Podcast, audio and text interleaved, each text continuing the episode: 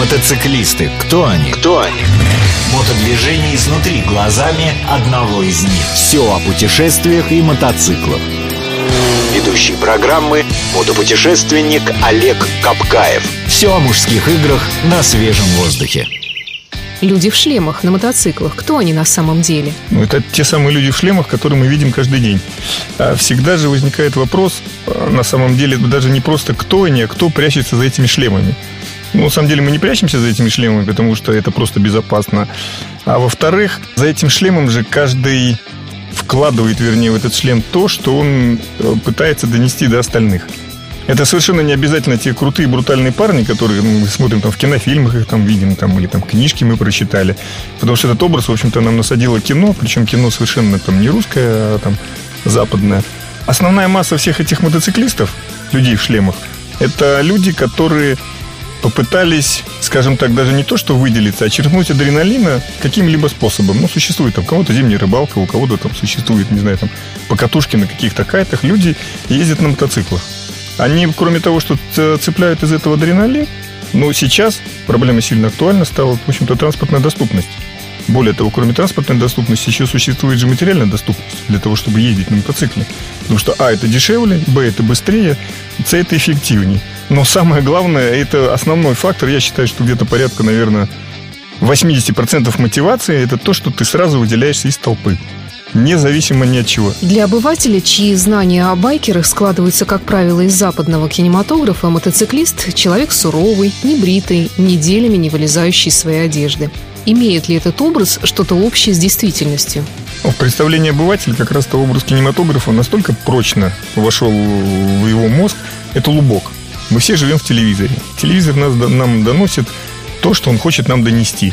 Лубковое восприятие. Очень простое, скажем так, клише. Ну, что мы мыслим все в основном стандартно, поэтому это не просто, это легко. Легко воспринять ту картинку, которую для тебя донес телевизор. У тебя есть визуальный образ, более того, что ты где-то там что-то еще слышал, но, как правило, этот образ нам даже не навязывают, а транслируют те бабки, которые были вот тогда. У них же тоже тогда все это ассоциировалось с теми крутыми парнями там на Явах, на Уралах, на Ижах.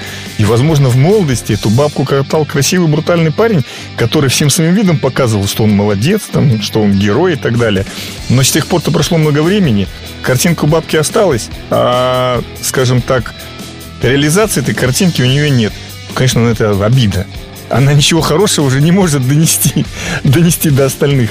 А американское кино, что это? Зарабатывание денег. Как бы, и вот они принесли эту картинку, которая изо всех сил культивируется. Я много путешествовал и по Америке, там, и по Европе. Знаете, вот те картинки, которые показывают по телевизору, я не видел ни разу. В дороге действительно много мотоциклистов, которые там и неопрятные, которые и бородатые, и пузатые и так далее. Но количество их таких же рыбаков ровно столько же если не больше. Потому что ты в дороге, у тебя пыль, грязь, еще что-нибудь там. Поэтому ты все время находишься, скажем так, не очень комфортно в гигиенических условиях. Хотя при современном развитии цивилизации, в общем-то, это можно везде. Но, опять-таки, человек же ленивое существо. И для него всегда скажем так, проще что-то не делать. Там, ну, лишний раз борду не причесать, лишний раз волосы не постричь, лишний раз не помыться, поэтому все идут по легкому пути. Но картинка такая есть. Хотя вот я считаю, что вот именно вот таких парней, я думаю, там порядка 3% среди мотоциклистов. Ну, классическая фраза, там, 1%, который противоставляет себя там всему-всему законности, обществу и так далее. Но, в принципе, я думаю, их процента 3 не больше. Может быть, 4, то это, знаете, так. Потому что да, ты одел на себя там достаточно несвежую экипировку. Ну, может, она может быть постирана, но выглядит не свежей. Да, ты там где-то отпустил бороду. То, возможно, ты где-то лишний раз не помылся, потому что был в пустыне. Но в сущности ты же все равно остаешься цивилизованным человеком, и ты потом стремишься к благам цивилизации. И, ну, люди-то тебя видят на фотографиях, они слушают твои рассказы и представляют, ну, как это там, в пустыне, воды нет, ничего нет. И сразу мы добавляем там какие-то визуальные и там другие там ощущения, хотя ничего общего с этим это может не иметь жизни. Вот там мотоциклисты, путешествующие по Европе. Я, глядя на их мотоциклы, встречая, я даже сильно удивлялся, что вообще они точно приехали на мотоциклах. Потому что, ну, все новенькое, красивое, блестящее, там экипировка новая, мотоциклы чистый, ну, там просто кругом другая атмосфера. А в то же время встречая, встречая там серьезных, очень цивилизованных людей, которые там, ну, не знаю, там, ну, шеф-повар, допустим, или там управляющий банком, они априорно не могут быть такими. Ты их встречаешь в дороге, смотришь и думаешь, неужели это тот самый приличный человек, которого ты знаешь? Поэтому клише, кино, оно не соответствует действительности. Я считаю, что там на 97%. Мотосреда. И все же сам образ мотоциклиста без сомнения имеет налет романтизма. Насколько он оправдан? Ореол внутри оправдан, потому что как только мы сели на мотоцикл, каждый из нас нарисовал себе ту самую картинку, которая была давно. Странствующий рыцарь, потертое седло, там его верный железный конь теперь, где-то там дама сердца его ожидает. Конечно, эта картинка соответствует на 100% у всех. И эту картинку мы же и сами педалируем, там, пишем письма, там, публикуем романтические фотографии. Там. Этот образ мы сами создаем, потому что, ну, во-первых, это красиво. А во-вторых, этот образ помогает нам найти самому себе оправдание, кто мы такие. Ну, представляете, там у тебя там, не знаю, семья, дети, заводы, пароходы, и ты вдруг садишься на мотоцикл и там открываешь ручку мчишься со скоростью 200 километров. То есть в логику простого человеческого сознания, ну, обывательского сознания, это не укладывается никак. Зачем?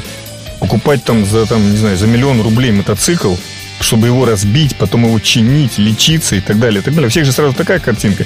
Никто же не рисует картинку, что ты можешь стоять на крыше мира, на Памире, видеть сразу 7, 7 семитысячников и понимать, что в городе таких людей, как ты, 10 человек. Все же сразу видят, что, ну все, ты там в грязи, в холоде, на дорогом мотоцикле бросил семью, дети не доедают, там жена тебя недолюбливает и так далее, и так далее, и так далее. А и эта картинка, она странствующая Идальга. Мы же все про них никогда не забываем. И этот романтизм, он всегда у всех в голове. И девушка, которая видит тебя на мотоцикле, она же эту картинку очень... Это же корни. Что там этих мотоциклистов сто лет? А человечество существует несколько тысячелетий. Вот ответ. Все же это для того, чтобы оценило не только общество, но и дети. То есть подо всей этой внешней красотой скрываются самые обычные люди? Более того, это не просто там самые обычные люди, это совсем обычные, обычные, обычные люди, которые пытаются вырваться из тех квадратов, правил и круг, которые сами себе же и нарисовали. Ну, потому что всегда есть как бы некая, даже не критическая масса, а некий барьер, который ты обязан переступить, или иначе ты просто перестаешь себя уважать, либо начинаешь уже, скажем так, киснуть, независимо от того, 20 или 50 или 70. И тот самый обычный человек, как только одевать на голову шлем, он сразу погружается в свой собственный мир. И этот собственный мир может не иметь ничего общего там, ни с его семьей, ни с его банком, ни с его рестораном. Даже с его мировоззрением он совершенно может ничего не иметь. Вот там притча в языцах же у нас вот, тот же легендарный Хлобыстин.